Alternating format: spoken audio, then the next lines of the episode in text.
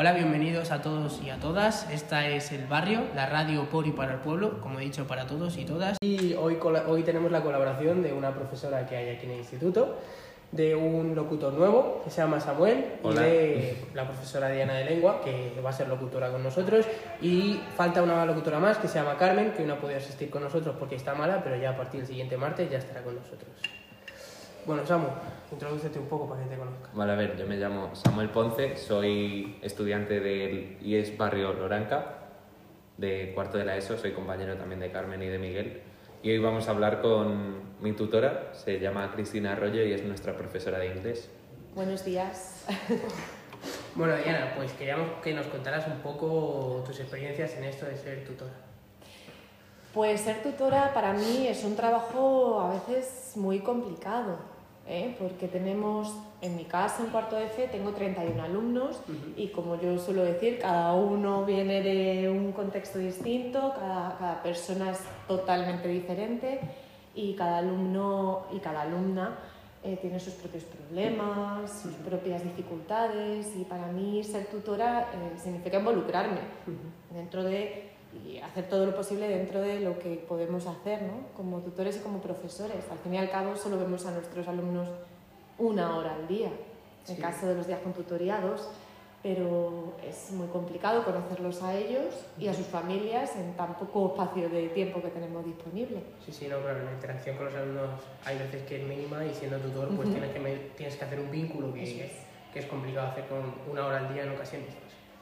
Bueno, yo me imagino que tú decidiste hacerte tutora o profesora en este caso, porque en un pasado tuviste alguna experiencia con algún profesor que te gustara o porque no tuviste una experiencia que te gustara con un profesor o algo eso. Cuéntame. Pues mira, ahora yo me pongo, mm, lo pienso y mm, en un profesor que me marcara y pienso en uno en concreto que era de historia en, en el colegio, en la ESO, cuando estaba haciendo la ESO y era un profesor que no solamente eh, acudía a sus clases a dar su materia y a contarnos fechas y hechos importantes que han ocurrido en la historia, que también es su función, pero también la función es em, educar, educar desde otro punto de vista. No solamente le llego a clase, suelto toda mi teoría y, y ya está, y me voy. El objetivo para mí es que cuando mis chicos terminen la ESO, porque es el último año de la ESO en el que están, sean mejores personas, no solamente que también, que sepan más inglés, que también, pero también que hayan aprendido cosas nuevas, ¿no? Eh, como personas, no solamente como personas que vienen al centro y tienen que aprobar una prueba externa este curso, eso es, la idea sería un poco pues el aprendizaje holístico de, de la personilla que viene, que sale pues más adulta cada vez, intentando tocar pues eso, todas las competencias que decía Garrer, intentando nosotras también hacer lo que podamos en la medida de lo posible, ¿no? Bueno, con la relación de ese antiguo profesor, que ya habrán pasado como unos 20 años, que quieras que no, es bastante, no sé. Eh, ¿Cómo, o sea, ¿Qué diferencia ves entre los profesores de ahora y los de hoy en día? Eso, perdón. Y los de antes. Y los de antes. Los de mi época. Sí. eh, veo que ahora creo que nos, bueno, depende de la persona, como el profesor. Antes, pues, por ejemplo, el profesor que yo os hablaba también se involucraba, se involucraba con nosotros. Pero ahora veo las ganas, las inmensas ganas que los profesores tenemos de ayudaros. ¿vale? En muchos casos, eh, en mayor medida o en menor medida, depende del profesor, pero eh, aquí todos venimos y no conozco a ningún compañero que venga con otro, con otro espíritu, con otra intención más que ayudaros y convertiros en mejores personas y preparados para el futuro. Eso es. Mm. Para lo que hay fuera, ¿no? Que es la realidad, sí, sí, es el mundo real. Antes a lo mejor era pues otra forma de enseñar. Otra forma de enseñar, no teníamos pantallas eh, proyectores o pantallas digitales y era otra forma y otra sociedad y otros alumnos. Ahora vivís en un mundo tecnológico. Sí, no, eso está claro. ¿Cómo ves el uso de las nuevas tecnologías a la hora de enseñar? Yo lo veo apropiado siempre y cuando se utilice bien. ¿En qué sentido? ¿A qué te refieres? A que cuando se utiliza en el aula se utilice para enseñar y para aprender, no para estar comunicándome constantemente 24 horas conectado con el de la clase de al lado porque necesito estar en contacto con esa persona a la cual hace media hora que vi.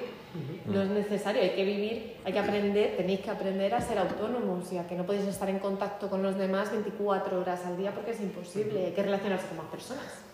Dejar Habla- en visto tampoco es tan malo.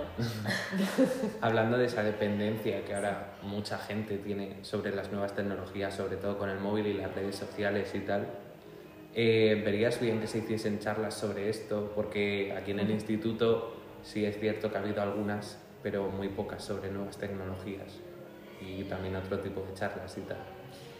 Totalmente de acuerdo, porque el hecho de que venga una persona de fuera a hablaros sobre un tema en particular eh, os hace ampliar vistas, es decir, eh, una persona especialista que viene y os da una charla sobre un tema que él o ella controla Sí. y a vosotros os abre en ocasiones la mente, os abre los ojos ante temas que, ante temas que están de actualidad y que os preocupan.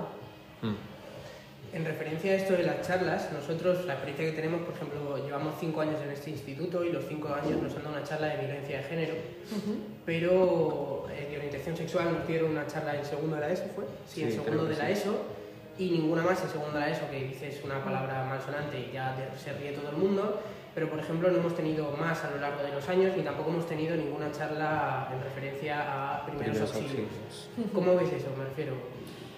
Pues yo veo y creo que todo lo que sea eh, personas externas al centro, especialistas en temas, que vengan y os expliquen y os enseñen, que no, muchas veces tenéis vosotros a vuestra propia disposición eh, online, en internet, vuestras propias vías de aprender o investigáis y no es la vía adecuada, porque a lo mejor os están contando algo que no es al 100% objetivo Sí, o no correcto. puede ser 100% Entonces, eso es. Entonces, si viene una persona experta que sabe y comprende y sabe explicarlo y explicároslo y os hace que comprendáis más las situaciones y los problemas actuales, pues para mí es maravilloso. En mi opinión debería ser violencia doméstica, igualdad, eh, sexualidad, una vez, una vez a- al curso, en todos los cursos de la ESO, en mi opinión. Además estás entrando en un tema muy interesante y muy de actualidad que es el PIN parental. Yo creo que Sí. has dado la clave, Cristina, al hablar de que ellos tienen sus medios de información al alcance del bolsillo y de que es verdad que hay un equipo de profesionales que les recomienda